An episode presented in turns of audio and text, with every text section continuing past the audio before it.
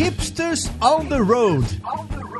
Seu podcast nos eventos e empresas de tecnologia. Olá, jovem. Eu sou o Gabo Ferreira e esse é o Hipsters on the Road, o seu podcast onde a gente conversa sobre cases aqui em empresas de tecnologia. E hoje a gente tem um case da casa. Olha só, a gente vai conversar aqui com um carinha muito legal lá de Brasília, da Kaelon Brasília, e ele vai contar um pouco pra gente sobre DevOps, né, esse termo aí tão da moda, a gente escuta falar bastante hoje em dia. E vamos lá, então, ver com quem que a gente vai conversar.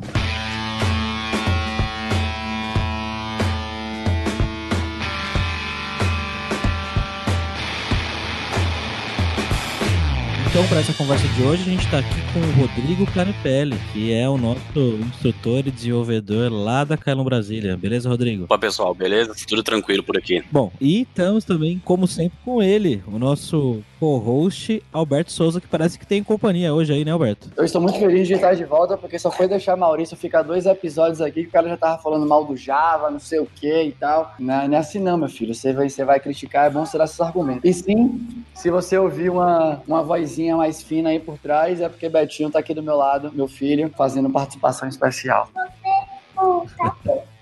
Muito bom. Bom, Rodrigo, eu queria que você contasse um pouco pra gente é, a história do DevOps, o que, que é DevOps para quem tá caindo de paraquedas aqui, já ouviu falar, mas não sabe muito bem sobre esse assunto. Conta pra gente, por favor. É bem legal. É um assunto bem legal, mas na verdade é meio complicado de explicar, porque DevOps não é uma ferramenta, um framework, uma biblioteca, então é tem a ver com cultura, com processo, com pessoas, então tudo que envolve isso é meio complicado de explicar. Mas basicamente, qual que é a ideia, né? DevOps a gente pode encarar como se fosse uma, uma filosofia, né, que tenta juntar os processos, as ferramentas do pessoal do que trabalha na parte de desenvolvimento de software com o pessoal que cuida da parte de infraestrutura, né, o pessoal do, do Ops, né? E aí veio essa junção de Dev com Ops, que no geral são duas áreas separadas e que na grande maioria das empresas tem atritos entre elas, né, porque elas têm duas visões diferentes, dois objetivos diferentes. Já tem um bom tempo que o pessoal de desenvolvimento, eles trabalham com esse modelo de ágil, né? Então tem lá o manifesto ágil que veio ali em 2001, as metodologias ágeis, aí hoje é um negócio que meio que tá, quase toda empresa tá trabalhando nesse modelo, tá buscando ir para esse modelo, né, o modelo ágil. Então quase todo mundo que eu converso assim, geralmente tá trabalhando com Scrum, né, como metodologia. Isso daí ajudou muito o pessoal a organizar, né, melhor, ter mais melhores resultados, resolver alguns problemas lá do, do passado. Então hoje o pessoal consegue entregar software, consegue se organizar melhor, tem mais qualidade no trabalho, só que mesmo assim ainda tem alguns problemas, né, porque desenvolver software não envolve só o pessoal ali de desenvolvimento. Então o pessoal vai de desenvolvimento vai conversar com, com os usuários, entender quais são os problemas, quais são as necessidades, desenvolver o software, fazer testes, mas tem uma hora que precisa colocar isso em produção, colocar no ar. E aí, no geral, na grande maioria das empresas, quem cuida dessa parte é uma outra equipe separada, um outro time, que é o time de operações, né? De, é mais conhecido como infraestrutura. E aí que tá o grande problema, né? Geralmente esse pessoal tá em. Essas pessoas estão em outra área, separadas. Então você tem que ter essa colaboração entre esses dois times. E aí que tem um problema, né? Porque no geral não tem uma, uma boa colaboração. Porque o pessoal de desenvolvimento quer ser mais ágil, quer fazer mais entrega, quer ter mais autonomia e tal. Só que do outro lado, o pessoal de operações precisa ter uma certa estabilidade, um controle do que está acontecendo ali. Então isso levou a muitos atritos ali, né? Muita briga entre time de desenvolvimento e time de operações. Então o time de desenvolvimento busca mais agilidade, quer entregar software a cada meia hora, mas o time de operações precisa garantir segurança, estabilidade, controle, e aí você tem esse conflito, né? Então o DevOps ele veio para tentar juntar esses dois mundos aí, né? Tentar alinhar essas duas áreas de alguma maneira para que a gente consiga entregar mais valor para os usuários, né? Começou ali mais ou menos em 2008, né? Tem um, um carinha chamado Patrick Debois, que é lá da Bélgica, e ele justamente trabalha com infraestrutura e ele tinha esse problema, né? Ele tinha essa dificuldade de ser ágil, né? De levar esses conceitos do ágil que era só falado ali pelo pessoal de desenvolvimento para dentro da área de operações também e tentar juntar esses dois mundos, né? E tentar deixar a infraestrutura mais ágil também, porque o pessoal que cuida de infraestrutura acabou não indo muito para essa ideia de agilidade, né? E acabou tendo vários problemas. Então ele começou a estudar, começou a pesquisar, começou a tentar colocar em prática essas questões de ágil no mundo de ops e ele conseguiu ali em alguns projetos ter umas experiências e ele achou isso interessante. Aí ele quis divulgar isso pro mundo. Por que, que não tem na, nos eventos, nas palestras que falam de ágil, não envolve o pessoal de infra? Eu não vejo muita coisa relacionada com o pessoal de infra e ágil ágil. Então ele submeteu uma palestra lá pro,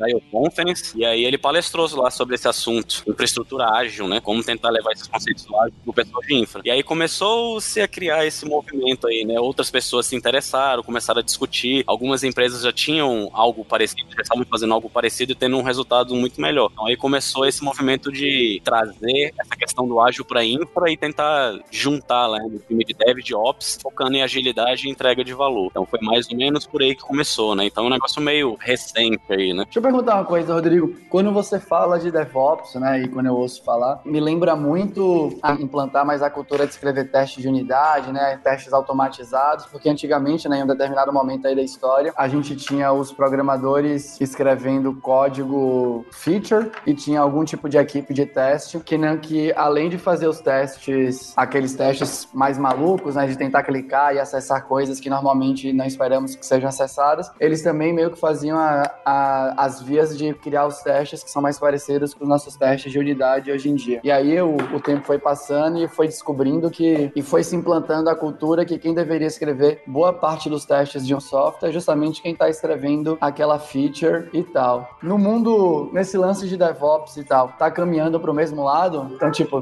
dentro do time, a gente vai continuar tendo pessoas especializadas em operação e coisa do gênero?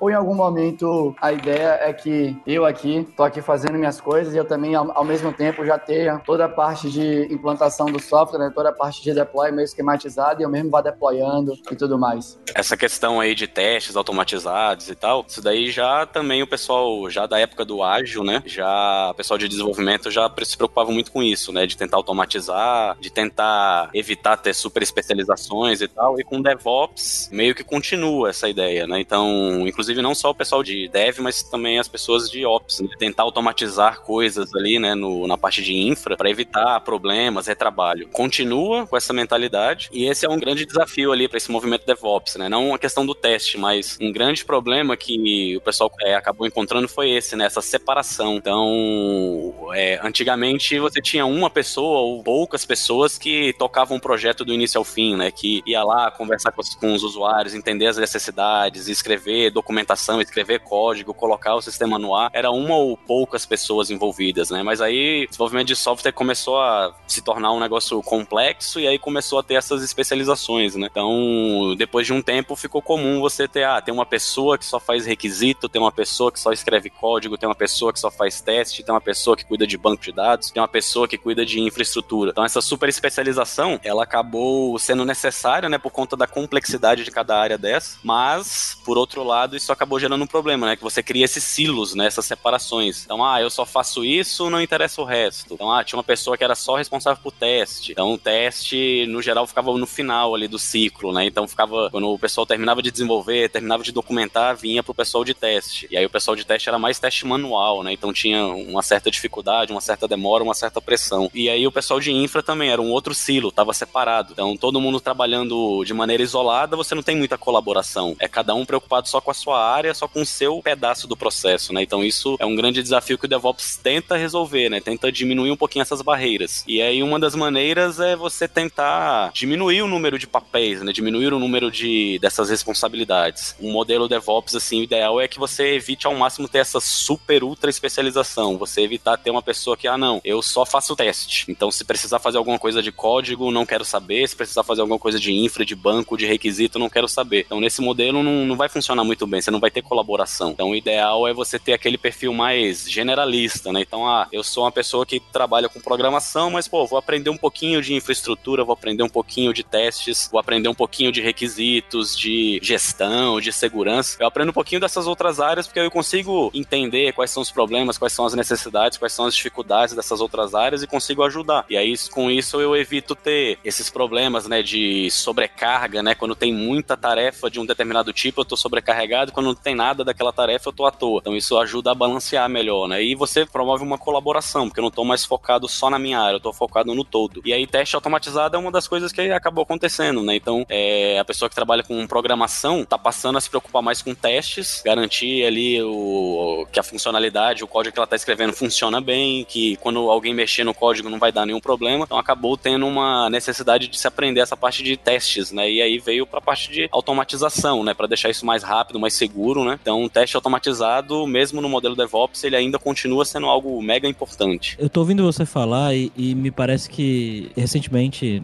na verdade faz um tempo já, eu, eu vejo algumas discussões aí, é, principalmente no Twitter, de, de, de, pessoas que trabalham com desenvolvimento, onde um lado fala que ah, DevOps não é cargo, né? Não, não existe engenheiro DevOps ou não deveria existir. Parece que é uma coisa meio polêmica, né? Não sei se. Qual, qual que é a sua opinião sobre isso? Isso daí é um assunto bem polêmico mesmo, porque tem um pessoal que fala, né, que realmente DevOps não é, não é um cargo, não é uma área, né? DevOps é, é uma ideia, né? É como se fosse igual o ágil. Você diz, ah, eu sou ágil. Isso não é cargo, ser ágil. Isso é um modelo que você se organiza ali, né, para trabalhar. Então, na verdade, o DevOps ele é só uma maneira que as pessoas vão se organizar, que vão pensar de outra forma, que vão é, tentar ter mais automatização, tentar ter mais colaboração, principalmente, né? Tentar entender o outro lado, tentar unir o outro lado, tentar diminuir essas barreiras e essas divisões, né, entre áreas. Não tem a sua área a minha área, é a nossa área, né? Porque o grande é, problema que isso leva, né, é que você acaba impactando a organização, né? Então, quando você tem essas separações, essas brigas ali dentro do, da área de TI, né? A empresa sai perdendo, porque a empresa não consegue inovar, não consegue ter agilidade. Então, a empresa precisa lançar um novo produto, precisa lançar um novo módulo, alguma coisa assim, aí você tem essa dificuldade muito grande ali, né? Essa barreira grande na, dentro da área de TI, né? Por conta dessas separações e falta de colaboração. Então, a empresa sai perdendo como um todo. Então, o DevOps, ele é mais uma filosofia, né? Não é um cargo ali, não é uma ferramenta também, né? Que uma outra questão aí que tem, né? Que o pessoal confunde muito, né? Que a DevOps é um bando de ferramentas para automatização. Ferramenta de infra, ferramenta de integração contínua, de aí container, Docker, Kubernetes e, e tá muito relacionado o DevOps com essas ferramentas. Só que assim, ferramentas são importantes, elas vão ajudar ao time ter mais agilidade, mais produtividade,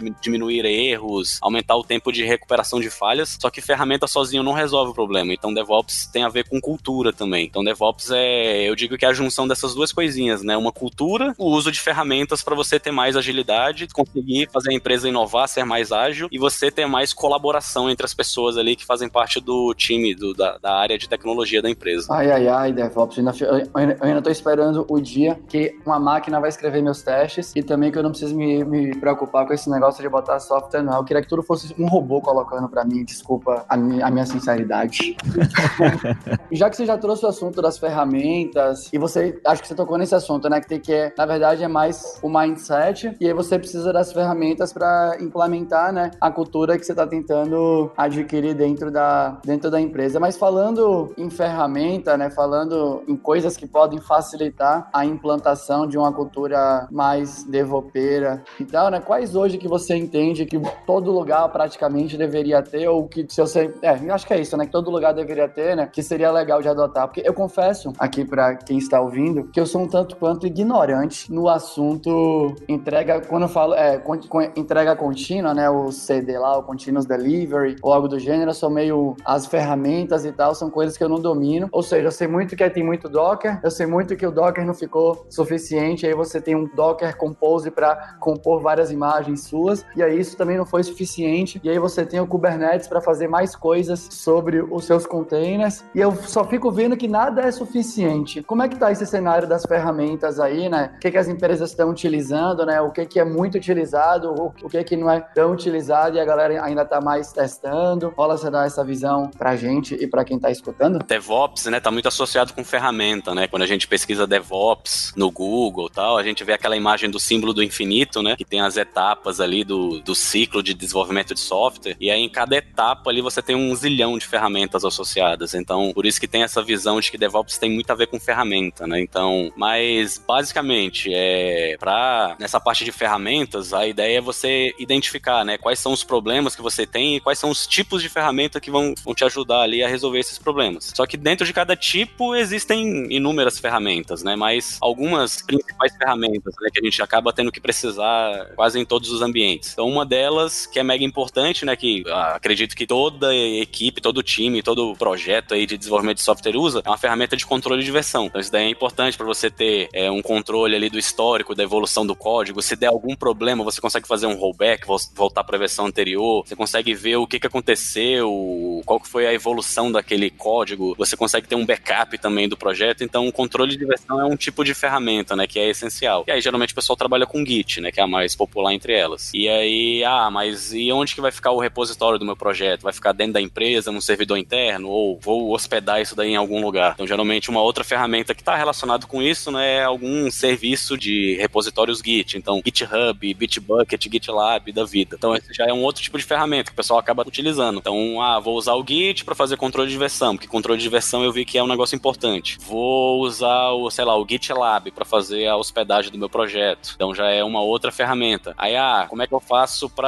garantir que tá tudo funcionando ali o código, que o código que eu tô mexendo aqui não estragou nada, não vai gerar nenhum impacto. Tem que usar teste automatizado. Outra categoria, né? Vou precisar usar ferramentas para teste automatizado. Aí, ah, a gente tá trabalhando com Java, vou usar o JUnit, vou usar Mockito, vou usar sei lá o que. Então, teste automatizado, outra coisa importante, aí tem ferramentas. Mas toda vez que eu mexer no código, vou ter que rodar todos os testes na minha máquina. E aí, ah, se eu tiver muitos testes, vai começar a ficar meio lento. Então, eu não vou rodar, eu vou esquecer de rodar. Eu preciso de alguma ferramenta que rode os testes para mim e me dê um feedback se tudo continua ok. Geralmente eu não trabalho sozinho, eu trabalho com outras pessoas que também vão estar tá mexendo no código e todo mundo precisa saber o que está acontecendo, se nada está impactando o. se o trabalho das pessoas não está impactando no, no projeto como um todo. Então aí vem a necessidade de ter alguma ferramenta de integração contínua, né? Usar um Jenkins, um TeamCity ou qualquer outra ferramenta do gênero. Então vou precisar de uma ferramenta de integração contínua. Alguém da equipe faz um commit, faz o push lá pro GitLab da vida e a ferramenta dispara o processo, que vai fazer o, o build do projeto, vai rodar os testes automatizados, vai gerar um relatório, vai alertar alguém se tiver alguma coisa com problema. Então aí vai. Conforme vai tendo esses problemas, você vai precisando de determinadas ferramentas. Mas para cada tipo de problema desse tem inúmeras ferramentas. Então não tem o certo e o errado, é o que se adequar mais para o seu ambiente. Aí vem também, ah, agora eu preciso fazer o deploy do projeto, fazer a entrega. Como é que eu faço a entrega? Então no modelo tradicional, né, você faz o build, gera ali o artefato, o pacotinho ali, e você manda para equipe de Ops. Então a equipe de Ops vai fazer o deploy manual, sei lá, do, do daquele pacote. Então, pô, não dá para automatizar isso? A gente não já tá usando o Jenkins aqui, por exemplo, para rodar os testes, não dá para configurar o Jenkins para ele fazer o deploy? Então, ah, vamos configurar aqui a, a ferramenta para fazer lá o, a entrega contínua, deploy contínuo, talvez evoluir um dia para alguém fez um commit, fez um push, tá os testes rodando tudo ok, já faz o deploy automaticamente. Você vai passo a passo, né? Pegando esses problemas, pensando em como resolver isso, né? Tem problemas que vão ser mais relacionados com gestão, com organização, que aí entra a parte cultural, e tem problemas que vão ser mais com ferramenta, com automatização, aí entram essas ferramentas. Então aí o universo de ferramentas é gigantesco, né? Para cada problema desse, para cada área dessa, você tem zilhões de ferramentas. A parte de ferramenta ela funciona mais ou menos dessa maneira. E aí não tem certo um errado, ah, essa ferramenta é melhor, essa é pior. Aí vai depender de cada caso. Mas no geral você precisa desse tipo de ferramenta, né? Uma ferramenta para controle de versão, ferramenta para código fonte, uma ferramenta para integração contínua, uma ferramenta para teste automatizado, uma ferramenta para log, para gerar log, analisar log, uma ferramenta para fazer monitoramento da aplicação. Então é, é um universo infinito de ferramentas mesmo. Jesus amado, né? Como eu gostava da época que era só mandar um FTP pro servidor e o negócio tava rodando. Você é louco. Mas deixa eu perguntar uma coisa então específica, né? Hoje em dia,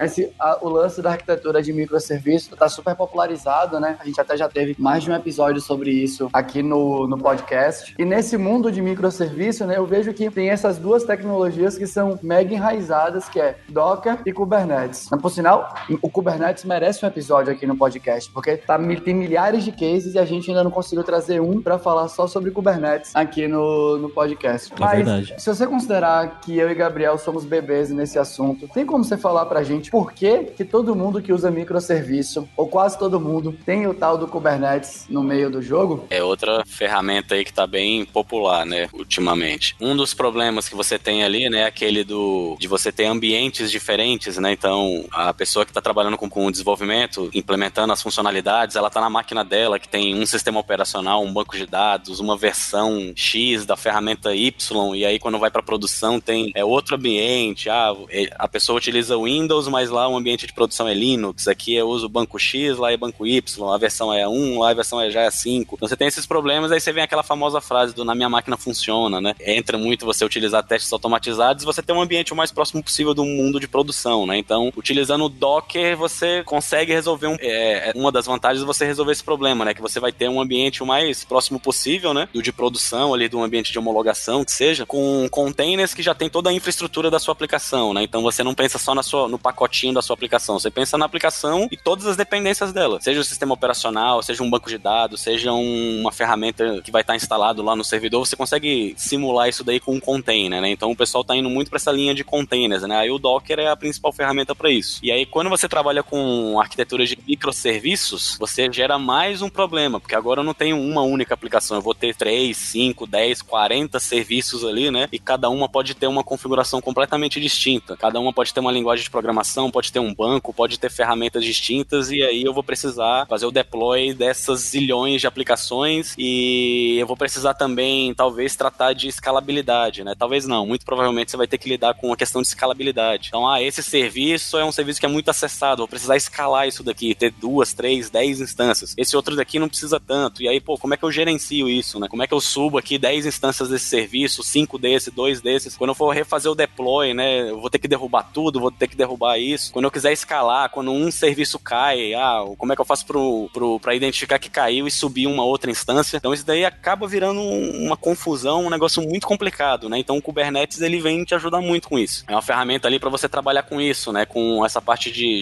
digamos assim, gestão de um ambiente ali, né? De uma infraestrutura baseada no Docker ali, que você tem zilhões de containers e que você precisa ter essa preocupação de escalabilidade, né? Sem que isso tenha que recair, né? Tenha que cair para o time de desenvolvimento ter que lidar. Então você não precisa ter que mexer no código da aplicação. Putz, eu vou ter que escalar 10 serviços, então vou alterar o código para funcionar assim, assim, assado. Então, isso que é o legal, né? Isso recai totalmente ali para a parte de, de Ops, né? Para a parte do Kubernetes em si que ele vai gerenciar isso daí. Então, o desenvolvedor ele tá focado ali em implementar as funcionalidades, né? E desenvolver o software, ele não tem essa preocupação com a infra, né? Então, o Kubernetes acaba te ajudando muito nessa parte, né? Tirando esse peso ali, nessa preocupação de como gerenciar, como escalar, como monitorar ali zilhões de microserviços, né? Entendi, mais ou menos, né? Eu agora preciso pegar o Kubernetes para conseguir verificar essa beleza dele aí toda.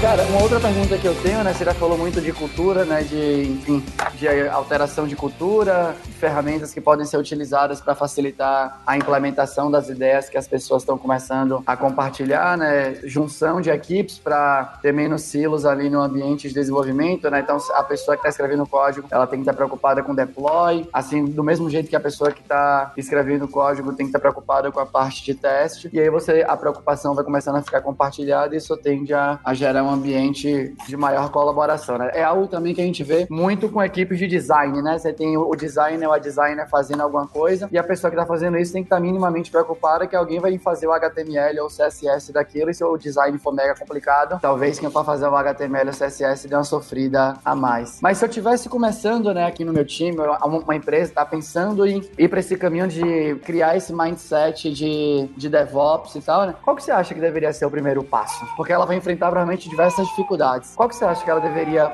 se te perguntassem, né?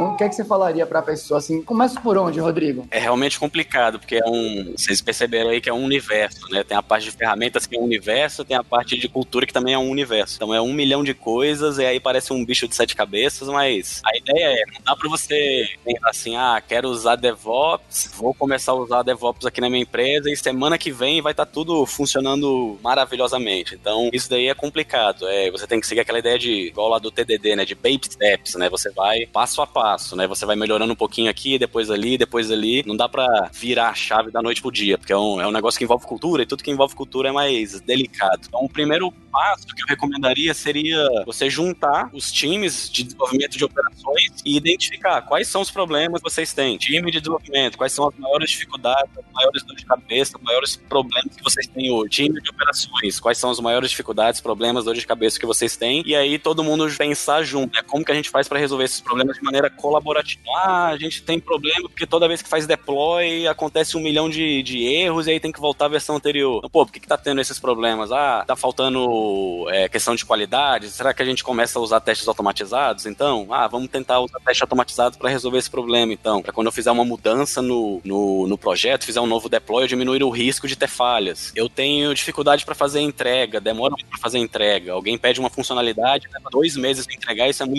Como é que a gente diminui aí o tal do lead time, né? O tempo que alguém solicitou até o tempo, o tempo que eu tô entregando isso numa. Por que, que tá um tempo muito grande? Tem muitas atividades aqui no meio, tem muito handoff, né? Eu troco, passo o de uma equipe para outra. E se a gente tentar juntar isso daí, juntar essas pessoas, tentar evitar. Então, a minha recomendação do primeiro passo seria essa: seria você juntar esses dois times, ao invés de estar tá todo mundo separado, né? Junta todo mundo e vamos tentar identificar quais são os problemas que a gente tem nas duas áreas, quais são os problemas que a gente tem também de integração, né? Entre essas duas áreas, os atritos ali, as dificuldades, e vamos tentar pensar em como melhorar, como resolver esses problemas, seja com práticas de gestão, de cultura, ou seja com ferramentas. E aí provavelmente vai aparecer um zilhão de problemas. E a ideia é, vamos escolher aqui algum desses problemas, porque não, provavelmente você não vai conseguir atacar todos eles de uma vez. Então lista esses problemas e vai atacando um por um. Pegou esse primeiro, identificou, discutiu qual é, o que, está gerando esse problema, tá, como é que a gente faz para resolver? Vamos lá, fazer um ciclo aqui, daqui uma semana, duas semanas, a gente tenta resolver, testa, ver se resolveu e aí vai pro próximo problema. Então a minha sugestão é essa, tentar ir baby steps, né? Problema por problema, porque é um negócio grande, é um negócio meio complicado, não dá pra atacar tudo de uma vez. Então seria mais ou menos por ali a minha sugestão. E aí meio que você vai mesclando, né, um pouquinho. Tem coisas que, ah, para resolver esse problema a gente vai ter que mudar o, o, coisas culturais, né? A forma que a gente se organiza, a forma que a gente trabalha aqui. E tem coisas que vão precisar de ferramenta também. Ah, a gente vai ter que colocar uma ferramenta aqui então de integração contínua. Então meio que você vai juntando ali, né, umas mudanças culturais com o uso de ferramentas para promover, né, essa evolução. Algo importante também a, a se fazer nesse processo é você medir, né? É importante você ter métricas, senão como é que você vai saber se melhorou ou não, se piorou, o quanto que melhorou, o quanto que ainda daria para melhorar. Então sempre tirar métricas. Então uma métrica bem interessante é essa do lead time, né? Então, ah, hoje a gente consegue entregar uma funcionalidade, sei lá, em um mês e meio. Então vamos ver se a gente se organiza para conseguir entregar em menos, sei lá, em um mês. Vamos tentar entregar agora a cada um mês. Métrica lá é, seria de problemas que acontecem quando a gente vai fazer deploy. Tem deploy ou durante o dia a dia mesmo. Acontece muita falha, o sistema cai, fica fora do ar. Quanto tempo que a gente leva para se recuperar? Então, ah, toda vez que cai um sistema, a gente leva, sei lá, seis horas para resolver o problema. Então, pô, não tem como diminuir esse tempo aí, que é um negócio que o pessoal chama de mean time MTTR, né? Mean time to recover. Então, pô, como é que a gente diminui esse tempo? Teve uma falha, beleza, é difícil não ter falha, mas como é que a gente faz para quando ter, um, ter uma falha não ser um negócio caótico? Ser um negócio que a gente consegue identificar e, e restaurar ali em poucos minutos, em poucas horas no máximo. Então seria uma outra métrica. Então tirar métricas é importante, né? Para você conseguir medir e provar ali que, ó, estamos melhorando, estamos evoluindo. Essa que seria a minha recomendação. Mas realmente é, é um negócio complicado, não é fácil isso daí. Você tá lidando com pessoas, com gestão, não é só uma ferramenta, uma técnica ali. Então é um negócio meio delicado, assim, é meio tenso de você aplicar isso daí, né? Principalmente se a sua empresa está nesse momento de caos, né? De desespero e de separação entre áreas. Uma área quer matar a outra, uma área joga a bomba, culpa para outra. Então vai ser um negócio bem complicado, bem difícil de você aplicar. Então não dá pra é, virar a chave da noite pro dia. Vai ser um negócio passo a passo até você chegar num ambiente ali onde você tem bons resultados, você conseguiu resolver ali a grande maioria dos problemas culturais e de ferramentas. Então é, é uma jornada mesmo, é complicado. Rodrigo, a gente tá aqui falando sobre DevOps já faz um, um tempinho e nós temos um case legal de DevOps aqui dentro da empresa que é um case onde você está 100% envolvido aí, que é o curso de DevOps, é isso mesmo? Já tem um tempo que eu tô lendo aí a respeito desse assunto, né? Porque essa parte de ágil, de cultura tal, é um negócio que me interessa bastante, né? Que eu acompanho e tal. E aí eu tô vendo que tem esse movimento DevOps que já tem um bom tempo, mas alguns anos pra cá tá cada vez mais popular. Muitas pessoas falando disso, palestrando, tem vários cases e tal. Então a gente teve a ideia de criar um treinamento aqui na Kaelo, que a gente não tem um curso de DevOps. A gente tem cursos que abordam tópicos ali dentro de DevOps. Então, ah, tem curso que vê um pouquinho sobre Git, tem um curso que vê um pouquinho sobre teste automatizado, tem curso de ágil, de Scrum, mas não tem um curso com focando nessa parte de DevOps. Então a gente teve essa ideia de criar um treinamento focado em DevOps. Então, seja para quem trabalha com desenvolvimento, sou programador, programadora, trabalho como desenvolvedor, desenvolvedor escrevendo código e tal, ou seja para quem trabalha com infra, trabalho mais com infra, trabalho mais com a parte de servidores, de banco de dados, de cloud, ou sei lá o que. Então a gente teve a ideia de criar um curso que atende essas duas áreas, né? Esses dois público-alvo, né? Quem trabalha com programação, quem trabalha com dev, com ops e que quer aprender sobre o que é DevOps. Comecei a estudar sobre o assunto, pesquisar, ler vários livros, assistir várias palestras palestras e tal. E aí eu tô desenvolvendo esse curso aí, né, que vai é, focar nessa parte do, do que é DevOps, né, de uma visão geral, né, o que, que é DevOps. Aí no curso a gente vai falar sobre a história do DevOps, vai entender quais são esses problemas que tem dentro das empresas, por que que existem esses problemas dentro das empresas. A gente vai estudar, tá, como que eu posso resolver esses probleminhas, né, relacionados com a parte de cultura, problemas de comunicação, de colaboração, de especialização, de silos entre áreas. A gente vai ter uma parte grande ali do curso que fala sobre isso, né? Identificar quais são esses problemas, como que eu posso lidar com esses problemas, técnicas, práticas ali focados nessa parte cultural. E depois a gente também tem a parte de ferramentas, né? Então, ah, como que eu posso resolver esses probleminhas que tem a ver com ferramentas? Então, a ah, ferramenta para integração contínua, deploy contínuo, containers, automatização de testes, automatização de build e tal. Então, é um curso que está ficando bem legal, né? Que ele vai envolver essa visão geral sobre DevOps. Então, quem não tem nenhum conhecimento ou tem noções sobre o que é DevOps, seja se você trabalha com Dev ou com Ops, você pode, por exemplo, ter um ponto de partida que é esse treinamento. Que ali você vai ter uma visão, você vai entender o que é DevOps, vai entender qual, o que, que o DevOps está tentando resolver, como que eu abordo esses problemas culturais dentro da minha organização, dentro do meu time, e os problemas técnicos também, de ferramentas, né, dentro da, do, do meu time ali, né. Então ele é um curso bacana porque dá para atender ali tanto quem trabalha com Dev quanto com Ops e te dá uma visão geral ali, né. E aí depois desse treinamento você pode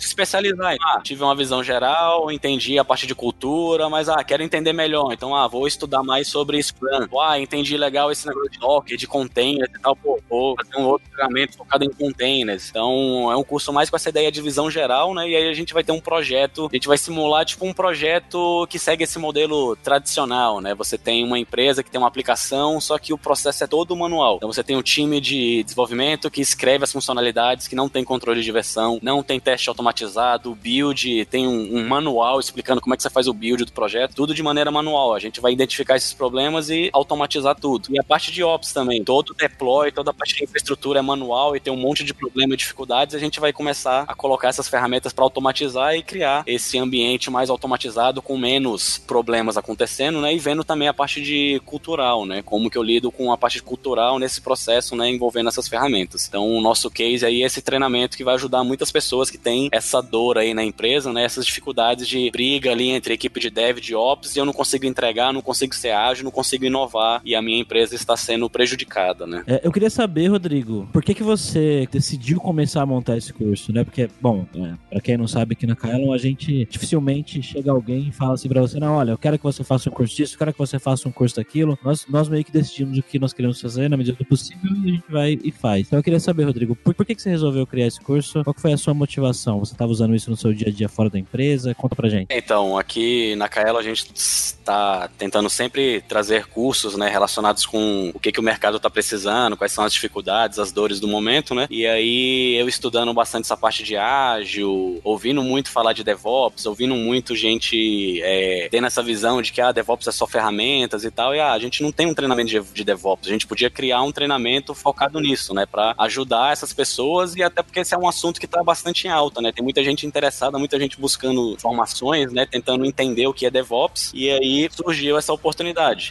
Conversando com o pessoal, né, a gente teve essa ideia de, ah, a gente podia montar um curso focado nessa parte de DevOps, mas aí não, não vai ser um curso de programação, né, que é o, o grande foco nosso da Kaelo. Vai ser um curso um pouquinho parecido com o curso de ágil, só que também envolvendo a parte de técnica, né, de ferramentas, não só de programação, mas também de ferramentas de, de ops, né. Essa ideia, ela surgiu disso daí, né, dessa, de eu ter observado que isso era um negócio que estava crescendo muito, eu estava vendo muitas pessoas falando sobre isso, muitos assuntos relacionados e essa dificuldade, né, de entender o que é DevOps. O pessoal tendo essa dúvida, né, ah, DevOps é só ferramenta, é só usar ferramenta e acabou. Ah, DevOps é ágil, ah, DevOps acabar com essa separação de áreas, tem que ser uma área só. Então, o pessoal tem essa necessidade, né? E esses problemas eles acontecem em muitas empresas. Então, aqui eu dou aula para pessoas de várias empresas, vários órgãos públicos e eu sempre escuto falar isso, né? Eu sempre tinha alunos falando que ah, a gente tem esses problemas, a Kaelo não tem curso de DevOps, não tem interesse de criar cursos de, de DevOps. Eu acho que é um curso que ia sair muito, ia ter muitas vendas. Então eu, eu ouvi muito isso dos alunos, né, de que tinha essa necessidade de se ter um treinamento focado nessa parte de DevOps. E aí isso me motivou, né, a dar uma estudada, dar uma pesquisada e ver que, pô, aqui tem uma oportunidade. É um assunto que faz sentido, é um assunto atual, só que é um assunto que o pessoal foca mais na parte ferramentas. Então, pô, tem que ter uma parte de cultura ali que é a parte mais difícil, mais complicada. Então veio essa oportunidade, né, de criar um treinamento que une, né, não só a parte de ferramentas, mas a parte de cultura, né, para ajudar essas pessoas a tentar colocar ali na, empresa, né, essa ideia é tentar melhorar os resultados ali, né, que tá tendo essa dificuldade, essas dores ali no, no dia a dia. Então foi daí que surgiu a ideia. E se você está cansado do nosso jabá, calma aí que tem mais um. Não satisfeito em lançar só o curso de DevOps, a gente lançou uma formação devopeira, né? Então tem um curso de... Homem, você jogou a banana no lixo!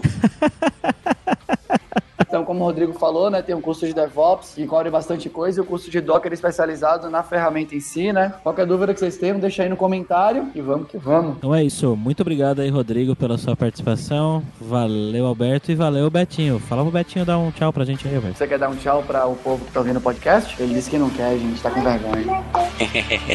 Ele não gosta de DevOps. Ah, certo.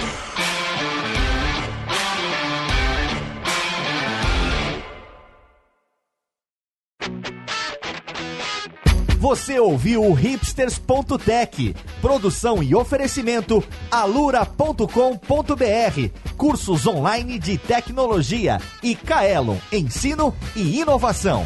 Edição Radiofobia, podcast e multimídia.